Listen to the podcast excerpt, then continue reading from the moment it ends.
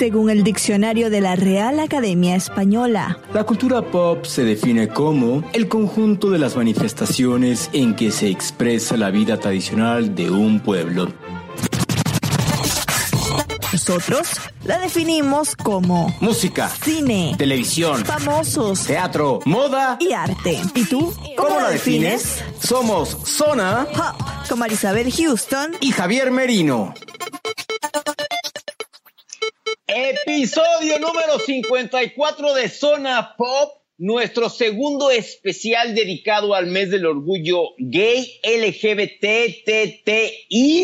Yo soy Javier Merino desde la Ciudad de México. Mi cuenta en Instagram es arroba Javito73 y en Twitter soy Javito Merino y desde Atlanta me acompaña Marisabel Houston. ¿Cómo estás, Houston? Grabando desde los estudios de CNN en español radio para toda América Latina y para el mundo entero. Yo soy, ah, ya lo dijiste, Marisabel Houston. ¿Qué vas a decir ahorita? ¿Que te acercaste a la cámara? We are CNN. ¿O cómo es la voz de.? A ver, la, la, coloco acá. La coloco sí, acá. Venga, venga. Ahí venga. This is CNN. This is CNN. Eso no, es lo que... qué voz sí, del qué señor. vocesota. Sí, bueno, sí. mis redes son arroba HoustonCNN en Twitter, arroba Marisabel Houston en Instagram y las del show ya se los llevo repitiendo 54 episodios más los bonus track, arroba zona pop CNN en todas partes, página cnne.com barra zona pop.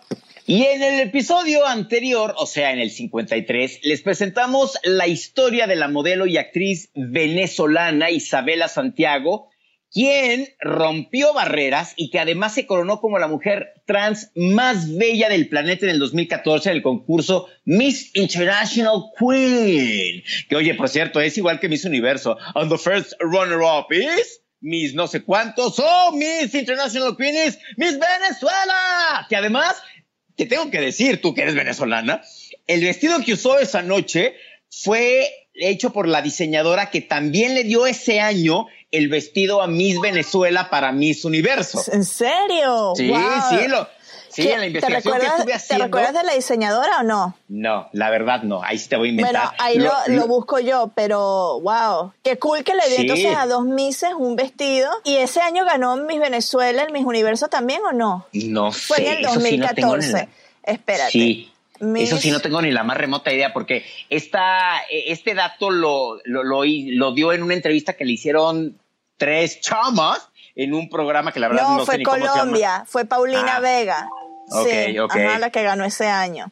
Pero, pero oye, pues que también, oye, que, que, que te hayan tomado considerado igual que una Miss para Miss, Venez- para Miss Universo, qué orgullo de haber sido, ¿no? Claro. La verdad, un episodio, Marisabel, que en lo personal a mí me dejó mucho, eh, porque literal, Isabela se abrió con nosotros con todo el corazón, no tuvo duda en decirnos absolutamente nada. Lo único que no hizo ese, el día de la entrevista, si te acuerdas, es presentarnos a su mamá. A su mamá y estaba con- allí. Sí, que sí, sí. estaba con ella. Fue lo único, pero bueno, es entendible, ¿no? De ahí en fuera nos contó absolutamente todo sin habernos conocido en persona, que eso fue lo que algo que yo le agradecí después, que se haya reído con nosotros, que haya abierto su corazón como lo, su corazón como lo abrió con nosotros. De veras, muchísimas gracias, Isabela, si nos estás escuchando, por haber estado en Zona Pop en el capítulo anterior. Bueno, esta entrevista, ya saben, es el episodio 53 y también pueden leer la nota en cnne.com barra zona pop. Em, debe ser de las primeras notas que van a estar allí publicadas. La van a ver porque pues en el, la foto es Isabela Santiago y el título hace mención también a su nombre. Entonces búsquenla, léenla porque en la nota expandemos un poco más de lo que eh, no salió en la entrevista porque fue una entrevista muchísimo más larga y por cuestiones de tiempo la tuvimos que acortar, pero ahí se expande mucho, la nota está muy buena, la verdad. Vaya y léela, dedíquele un tiempo, pero hoy vamos a conversar con quién, Javier. Pues nada más y nada menos que en el episodio de hoy, en el 54, conversamos con Diana Sánchez Barrios, una defensora de los derechos de la comunidad trans en México, quien nos habla de las iniciativas que realiza desde su asociación civil Pro Diana. Merino recibió a Diana Sánchez Barrios en sus oficinas en Turner, en la Ciudad de México, y tuvimos una conversación también bastante abierta sobre los esfuerzos que hace esta asociación civil junto con otras organizaciones para que se reconozcan los derechos de la comunidad transgénero en este país. Y una de las que más me quedó hoy, estaba hablando con De, de este especial que estamos haciendo y le dije de este episodio que vamos a sacar, que lo que más me llamó la atención, que esto lo escucharán durante la entrevista, es la iniciativa que gracias a Prodiana pues lograron tener un, un fallo favorable en el Congreso para que las personas transgénero en su, ¿cómo le dicen al carnet de electoral? ¿Le dicen allá? INE, el, tu, tu credencial del INE, del Instituto Nacional Electoral. Claro, entonces la credencial electoral antes, en el pasado, las personas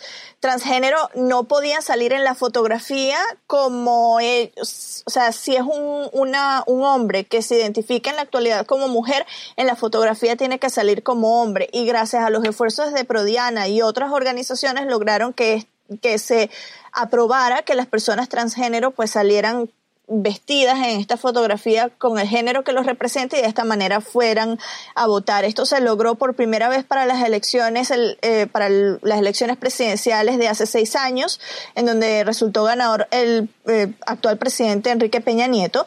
Y también nos cuenta que en la actualidad, en las elecciones que ya van a ocurrir dentro de poco en la Ciudad de México, también pues las personas que son transgéneros pueden utilizar su credencial del INE como lo hicieron en las elecciones pasadas. Así que para ya de por sí eso es un logro bastante importante para la comunidad transgénero en México. Sí, pero además lo que nos contaba es que más allá, o sea, lo que realmente están buscando ellas y ellos es ir más allá de eso, es que tengan una vivienda digna, que se les reconozca ante el seguro social eh, ese tipo de cosas que son básicas, más allá de que digan, ok, eres mujer, eres hombre, lo que estoy buscando es que yo pueda tener exactamente, que mis derechos como persona se ejerzcan y que además eh, se, me respeten, que yo pueda tener derecho a esto, porque además decía algo que a mí me, me impactó mucho, no existen mujeres ni hombres trans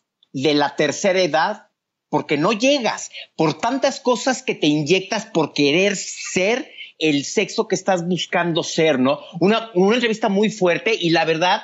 Eh, y que abre también el panorama, porque dice que esto en lo que es la Ciudad de México, pues es, un poco más avanzado de lo que está afuera del país, que afuera del país también están en, en unos inicios, sí, en pañales.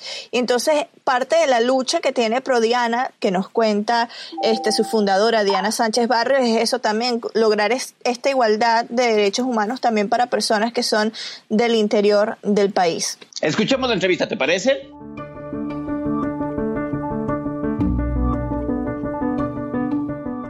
Damos la bienvenida a Diana Sánchez Barrios, reconocida activista de los derechos humanos, feminista, política y fundadora de la Asociación Civil Pro Diana, organización miembro de la Asociación Internacional de Lesbianas, Gay, Bisexuales, Trans e Intersexo para América Latina y el Caribe.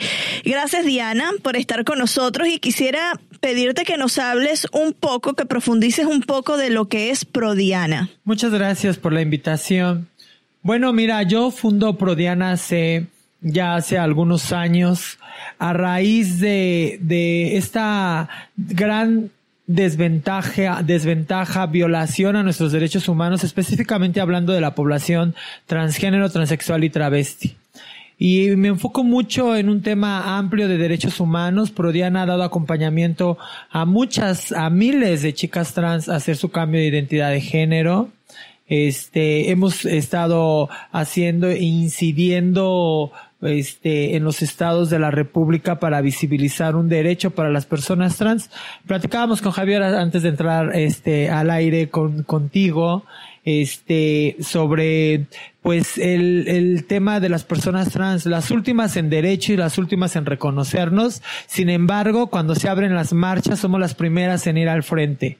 Cuando se habla de lucha LGBTTTTI a nivel internacional, somos las primeras de dar la cara, ¿verdad? Y bueno, tristemente, hoy por hoy somos las que realmente hemos estado en la cola de los derechos. Además, Marisabel, yo tengo que comentarte algo que la verdad yo no lo sabía hasta que leí la biografía de, Diana. Su nombre, Diana, viene de Diana Prince, o sea, hace la Mujer Maravilla, todo un icono de pues de las mujeres, ¿no? Y esto le inspiraba desde que era niña y según en sus palabras, y quiero citar, era un referente femenino empoderado. Diana, a los 12 años te saliste de tu casa. ¿Qué agallas y qué tamaño de fuerza en hacer esto? ¿Nos puedes platicar un poco de esto? Claro, era muy chica. Yo creo que estaba entre los 12, 13, 14 años cuando yo tomo la decisión de salirme de mi casa. No solo de salirme de mi casa, de enfrentar a mi familia, porque para mí fue muy duro. Mira, yo recuerdo que tenía como 5 años y un día me puse una blusa de mi mamá que me quedaba como vestido y recuerdo que entró un hermano mío, uno de los mayores, y me dijo, ¿por qué haces eso? Yo crecí en un barrio, cerquitas a Tepito, en un barrio bravo, en la lagunilla. Y recuerdo muy bien sus palabras que me dijo, ahorita vas a ver con mi mamá. Mi mamá, pues una mujer de carácter, una mujer fuerte. Me dijo, eso está mal, eso es de eso no se hace y yo me quedé así como muy espantada. No supieron explicarme, ellos no lo entendían y supe desde ese momento en que algo pasaba, pero pues nadie lo entendíamos en casa. Cuando iba en primero de secundaria, exactamente en primero de secundaria acababa de entrar, cuando tomé la decisión y le dije a mi mamá, pues que yo era una mujer trans. En ese tiempo no sabíamos qué era una mujer trans, ¿no? Que era una mujer transgénero, transexual. Travesti se escuchaba por, por los show transvestis de Francis y de personajes ya muy conocidos en esos tiempos, pero no lo sabíamos. Coloquialmente nos, nos decíamos vestidas.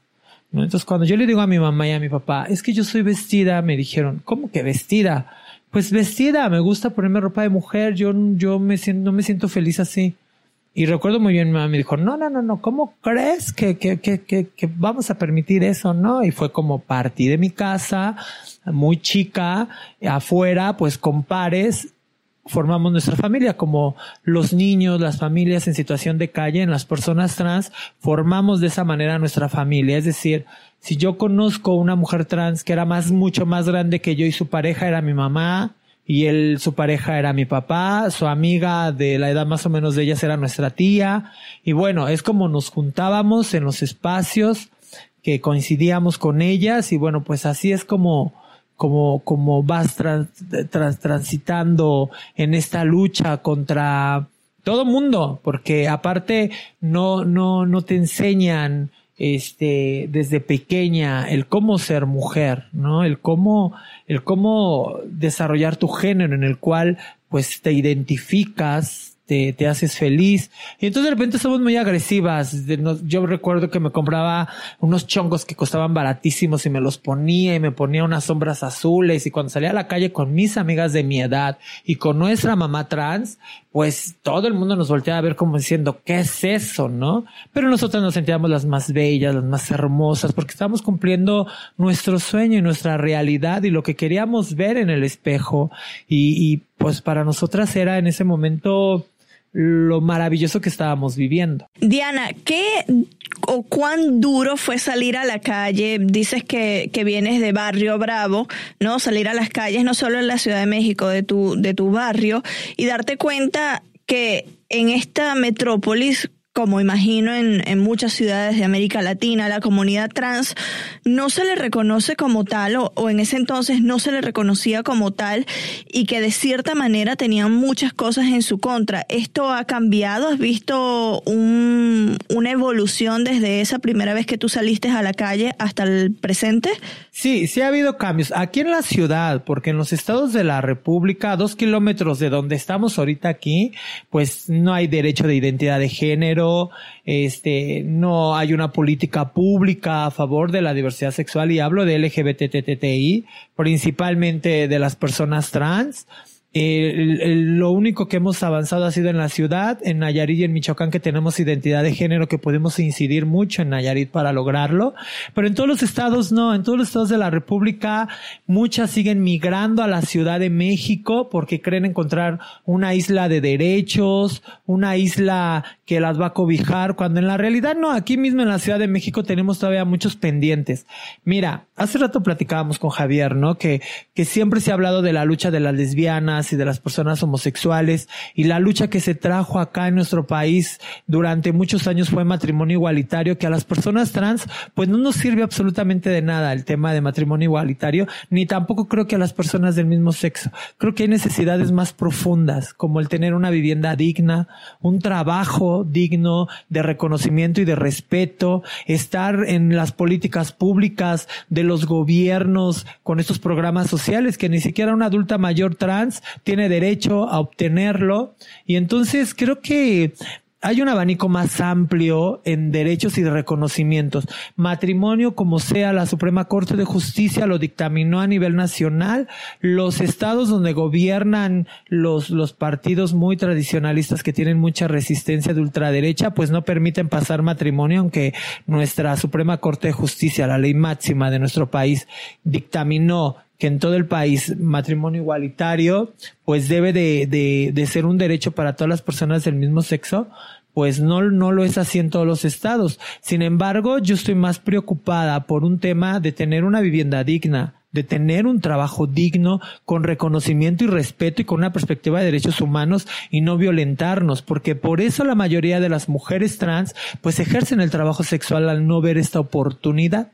Y regresando un poquito al tema que me, que me comentaste, si me quedé pensando en este momento de que salí del barrio, por supuesto que fue un tema muy duro, un tema de violencia de la cual pues yo tenía que defenderme para sobrevivir. Hoy por hoy a las mujeres de nuestra edad, a las mujeres trans nos llamamos sobrevivientes, porque nosotras sí sufrimos las corretizas, eh, el, el, que teníamos que salir de la disco, porque antes nada más era una disco que era el Dandis y Espartacus que estaba en el Estado de México y que eran exclusivas para las personas trans, pero al salir teníamos que estar corriendo a tomar un taxi porque la policía nos levantaba y nos llevaban al torito, a muchas las violaban, a muchas les pegaban, a muchas las robaban.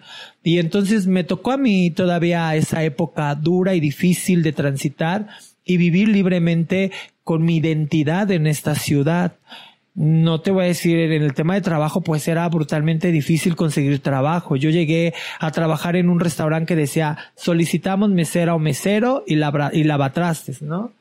Cuando yo quise trabajar de mesera en un restaurante, pues obvio que me dijeron que no. Me dijeron, vas a trabajar, pero limpiando el restaurante y cuando ya no estén los clientes. Y en otro restaurante chino me dieron, pero para lavar los trastes escondida que no me vieran, porque era algo como un tabú decir, ¿no? ¿Cómo van a ver una persona así? Vamos a perder clientes, ¿no? Entonces era muy complicado. Las cosas, te lo vuelvo a repetir, de verdad, ha cambiado un poco en la Ciudad de México con muchos pendientes, sobre todo en los temas que te digo. O sea, no hay un programa social para una persona trans adulta mayor por ejemplo.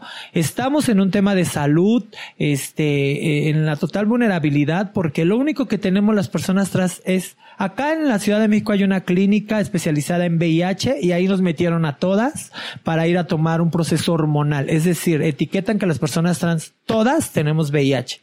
Porque yo no creo que a una mujer cisgénero la manden a tomar ahí su proceso hormonal.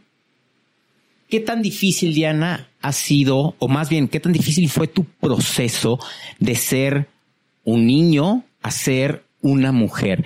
¿Qué tan difícil fue conseguir hormonas, un doctor, alguien simplemente que te escuchara por todo lo que tú estabas pasando? Por eso hablo de que las mujeres de nuestra edad y las que son todavía más adultas que yo, porque casi no vas a encontrar mujeres trans adultas mayores. El cuerpo nos cobra lo, lo, lo que nos infiltramos porque es de boca en boca.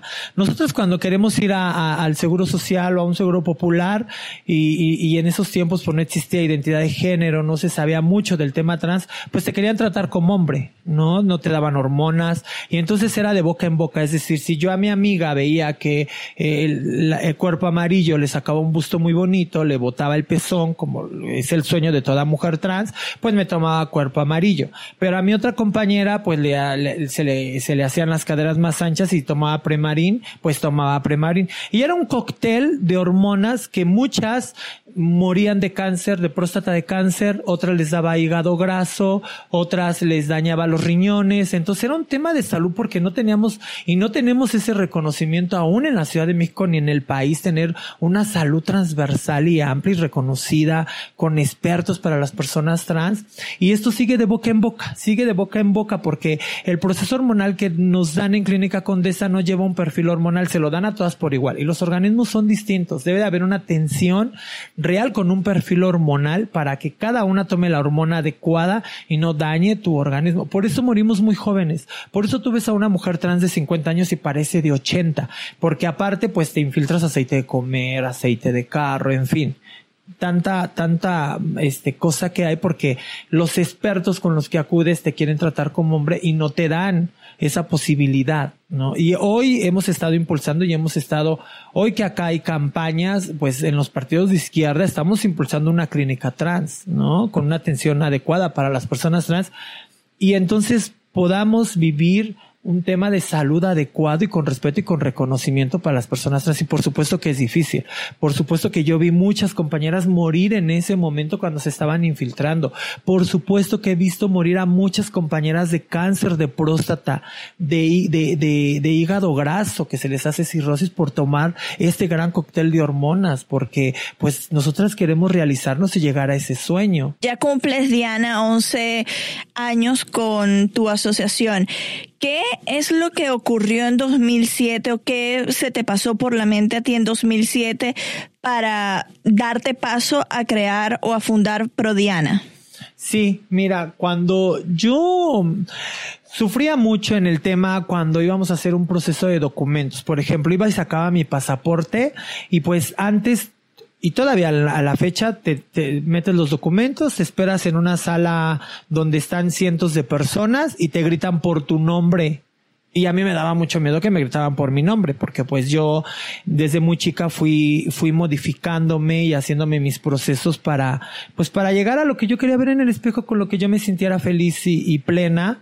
Hoy que soy madre, esposa, empresaria, política, ha sido a través de los años que lo he ido logrando. Y Prodiana me permitió esto. Antes yo me tenía que parar en el escritorio con mucho miedo cuando salía el papeleo de mi pasaporte y que gritaban fulano de tal.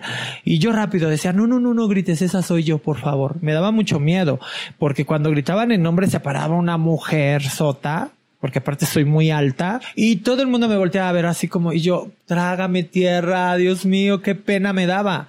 De hecho, cuando íbamos a hacer también este a los reclusorios en algún momento activismo con las mujeres trans, cuando nos formábamos en la fila de hombres, las mujeres trans, llegaban señoras a decirnos, es que ustedes no se deben de formar aquí, señorita se equivocó. Y yo volteaba, no, ay, perdón, está bien, ¿no? Ya cuando oían la voz decían, ah, no, bueno, pues sí. ¿no? Y entonces era terrible. Y eso me llevó a poner y a formar Prodiana y, yo todo lo que quería meter, yo decía, prefiero que digan Prodiana a que me llamen con el otro nombre porque para mí era de verdad un daño psicológico tremendo porque, como bien dice Javier, soy una mujer que atrapa miradas, o me ves o me ves, ¿no? y entonces, este, pues era así algo terrible que sucedía y entonces Prodiana la empecé a formar con esa finalidad de empezar a visibilizar a las personas trans, empecé a conocer activistas, defensoras de derechos humanos de, de eh, igualitas a mí que yo decía, ay, sí existen, o sea, sí hay gente que, que está luchando. Recuerdo muy bien cuando conocí a esta una chica española, ahorita recuerdo su nombre, una activista que ha sido diputada, una mujer trans, este, por primera vez vi una mujer trans que me impresionó tanto, defensora de los derechos humanos, y dije, wow, o sea, me impactó y dije, claro que por supuesto que se puede. Me, un amigo que falleció, un amigo gay, me dijo, mira Diana, tú puedes ser esta mujer aquí en México, tú puedes salir a defender así de esta manera a tu población. Y este, me quedé impresionada. Es que recuerdo su nombre, es Marca Antonelli, algo así. Y entonces, desde ahí empecé yo a dar una gran lucha desde, desde mi organización con Gloria Hasseldamen, por la verdad es que para mí es una maestra esta mujer que también cuando la conocí quedé impresionada de su talento, de su lucha, de su reconocimiento, de este aceptamiento, cómo nos amamos como mujeres trans, porque eso es lo que aprendes cuando eres una mujer empoderada es lo que aprendes amarte tal y como eres, esta mujer trans que quieres tener derechos, reconocimientos, este, oportunidad y partiendo desde una base que somos seres humanos y que también queremos ser madres, queremos ser esposas, queremos ser políticas, queremos ser empresarias. Y yo a través de los años lo fui logrando, todos estos sueños que, que en algún momento en mi vida soñé tenerlos, hoy por hoy los he ido cumpliendo y Prodiana, pues ha dado esta gran lucha en todo el país y no solo en el país. Prodiana ha salido a dar batallas internacionales para visibilizar a las personas trans. Además, Marisabel, si usamos el, pues ahora sí que la, la cabalística, si estoy diciendo una palabra correcta, siete años después, siete años después en el 2014, y quiero leerlo para que no se me vaya a ir, Diana, tú fuiste una de las principales impulsoras de la coalición T47 para facilitar el reconocimiento jurídico de las personas transexuales en la Ciudad de México. Háblanos de esto y cuáles fueron los resultados obtenidos. Mira, quiero decirte que en el 2008, este, la primera reforma que se hizo al Código Civil fue concordancia sexogenérica, donde nos obligaban un peritaje, un peritaje que tenía un costo de 80 mil pesos, ¿no? Es decir, un tercero decía si estás enferma mental o no estás enferma mental, si tienes derecho o no tienes derecho. El proceso era el siguiente, yo lo viví. De repente estuve en un proceso psicológico y de repente me pasaban y me medían la espalda, me medían los brazos, me medían la cabeza y yo decía, bueno, ¿y esto como para qué? ¿No? Y luego el procedimiento cuando ya llegaba el, el, el, este, el documento con el juez, el juez, las preguntas que hacían, eh, tú decías, bueno, me están juzgando estoy adquiriendo un derecho. ¿No? Porque supuestamente un, el acceso debe ser público en un derecho cuando se reforma una ley. Pues todo costaba, teníamos que pagar abogados, el peritaje costaba 80 mil pesos, el juez decía, bueno, me tienes, ¿desde cuándo te hiciste la primera cirugía? Me tienes que traer a tus cirujanos, una amiga que te conozca desde que estabas chica y que tú dices que eras así, porque esas eran sus palabras. Te estoy diciendo como decía. Y cuando llevo a mi, a mi mejor amiga de la infancia, mi hermana, porque así la llamo, una mujer cisgénero que se llama Angélica, cuando le pregunta el, el, el, el, juez, ¿y dormían juntas? Y ella le dice, sí. ¿Y qué hacían? Pues dormidas, que quería que hiciéramos, ¿no? Y cosas así que tú decías que terrible. Y eso me llevó a, luchar que se quitara el, el peritaje, ¿no? Porque era el, tema de enfermedad mental y que seguimos una lucha y una red internacional las mujeres trans. Y en el 2014 logro incidir con varias organizaciones, que es la coalición T47, que salió desde Prodiana C, que ahí en las oficinas hacíamos todas estas reuniones de todas estas organizaciones a nivel nacional, porque empecé a incluir a todas las organizaciones trans este, nacional para que estuviéramos este, luchando y muy al pendiente y visibilizando nuestros derechos para que fuera simplemente un trámite administrativo. Y logramos que fuera un trámite, administrativo. Es decir, hoy se quitó el peritaje, hoy cualquier mujer trans o hombre trans puede ir al registro civil, nada más paga 60 pesos, en 10 días te entregan tu, tu identidad de género. ¿No? Entonces fue todo un reto, no fue sencillo, no fue fácil, tuvimos que cablear con el jefe de gobierno que en ese momento era Miguel Ángel Mancera que se acaba de ir y este firmó que por supuesto se iba a comprometer con todas las organizaciones y con toda la población trans el que fuera nada más un trámite administrativo y bueno, lo cumplió cabalmente y ahí está. Otro logro que tuve antes del, del 2014 fue en el 2011 que firmamos con el COPRED, con Jacqueline Loaz. La circular sí entonces la impulsó Prodiana, porque antes a las mujeres trans para salir a votar, es decir, ibas a sacar tu credencial de lector, tu INE, y te pedían que te quitaras los aretes, que te desmaquillaras, que te recogieras el cabello, y entonces esa era tu INE. Cuando tú ibas a ejercer el voto y ibas arreglada, te decían, no, te tienes que desmaquillar, quitar los aretes, recogerte el cabello, como está en tu INE. Y pues mejor las mujeres trans no querían ir a ejercer su voto ni a decidir quién nos fuera a gobernar, ¿no? Y en el 2011 logro con Jacqueline lo hace el COPRED impulsar esta circular 111 para que las personas trans pudiéramos votar sin discriminación, ¿no? Entonces, es decir, pues las que no tenían el dinero para pagar concordancia sexogenérica y no podían tener su cambio de identidad, pues ya podían ir arregladas a ejercer su voto. Y todo eso está documentado con medios de comunicación, con red de prensa, con Jacqueline Loas, que lo hicimos con Prodiana C.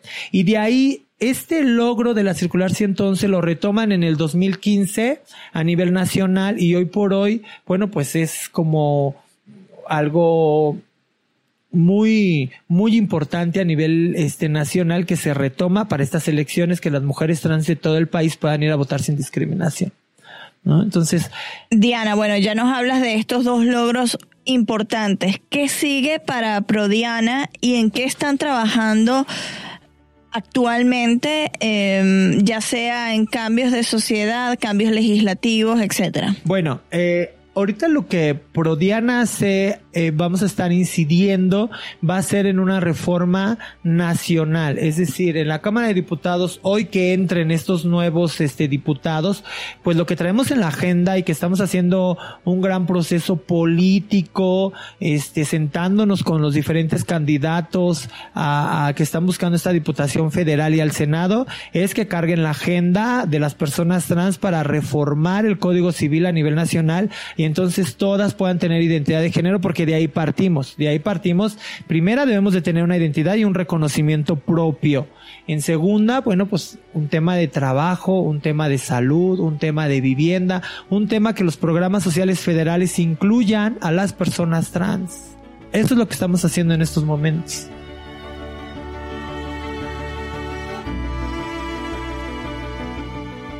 Muchísimas gracias a Diana Sánchez Barrios por unirse a Zona Pop, por pues hablarnos de cómo nació una conversación bastante sincera, eh, de cómo nació la fundación, de su caso personal y de los esfuerzos que realiza junto con, por ejemplo, la COPRED, que también este eh, es una de las organizaciones que pues ya Merino nos podrá explicar, pero con trabajos aunados a la COPRED también han logrado eh, varias cosas. Mil gracias, Diana. Y Marisabel, ahorita que mencionas a COPRED, que eh, tenemos que decir que es el COPRED, es el Consejo para Prevenir y Eliminar la Discriminación de la Ciudad de México. Conversamos también con su directora Jacqueline Leoy, espero estar pronunciando correcto el apellido, quien nos habla desde el punto de vista del gobierno de la Ciudad de México, qué es lo que están haciendo ellos en favor de la comunidad de todos los derechos de la comunidad trans, no solo la comunidad trans, pero nos, nos centramos con ella en hablar únicamente de la comunidad trans que abarca transexual, transgéneros y travestis en la Ciudad de México. Así que también esa entrevista, María Isabel, tú ya la escuchaste, está muy buena todo lo que nos dice. ¿eh? Sí, la vamos a estar eh, presentando próximamente acá en, estos especiales por el mes del orgullo LGBT, T, y, es, es que todos los días se le anexa algo, ¿no? Son tres T's LGBTTI, que es transgénero, transexual y travesti. E intersexo, que es el final, claro. Exactamente, exactamente. Entonces, así que todo este mes, como ya te habrás dado cuenta, estamos dedicando especiales al mes del orgullo LGBTI. Ya es viernes, se nota, ¿eh? Que, está, que ya es viernes.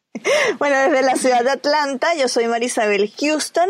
Recuerden seguirnos en nuestras redes sociales, en las mías personales, arroba Marisabel Houston en Instagram, arroba Houston CNN en Twitter, las del show, las del programa, las del podcast, arroba Zona Pop CNN en Facebook, Instagram y Twitter, y cnne.com barra Zona Pop en la página web. Así, Así, ahí en la página web, ahí te invitamos a que nos des me gusta, no me gusta, por favor, déjanos tus comentarios. No, que no nos den no me gusta. Entonces, que nos den me gusta. Ah, pues estamos en un en una sociedad de libre albedrío. No, les voy, a coartar su libertad de expresión. Hablando de derechos humanos, yo soy Javier Merino desde la Ciudad de México. Mi cuenta en Twitter es arroba Javito Merino y en Instagram me encuentran como Javito73. Prometo que ya voy a volver a subir este Insta Stories con Toribia la bigotona cantando porque tuve dos semanas como duras. Oye, ya, ya somos de una familia más grande todos. Sí, sí, bueno, la gente que no sepa de qué estamos hablando, eh, no es que adoptamos a nada, ni a nadie, pero vayan y lean cnn.com para que se enteren porque somos una familia más grande, ¿no? Quizás hablamos de esto en, próximos episodios, pero en este no. todavía no. Yo me despido y prometo que le voy a comprar a Marisabel un collar de conchas Ah, de Playa sí. del Carmen. Eso, tú sabes que en mi época universitaria, que yo era un poco hippie, me la pasaba con collares de esos puestos y mi mamá me decía, el glamour, Marisabel, el glamour. Cuánta razón tenía tu santa y Sí. tu santa y pura madre. bueno, ahí nos despedimos. Disfruta tus días en Playa del Carmen. Ay, pobrecito, se va a Playa del Carmen. Adiós. ¡Adiós!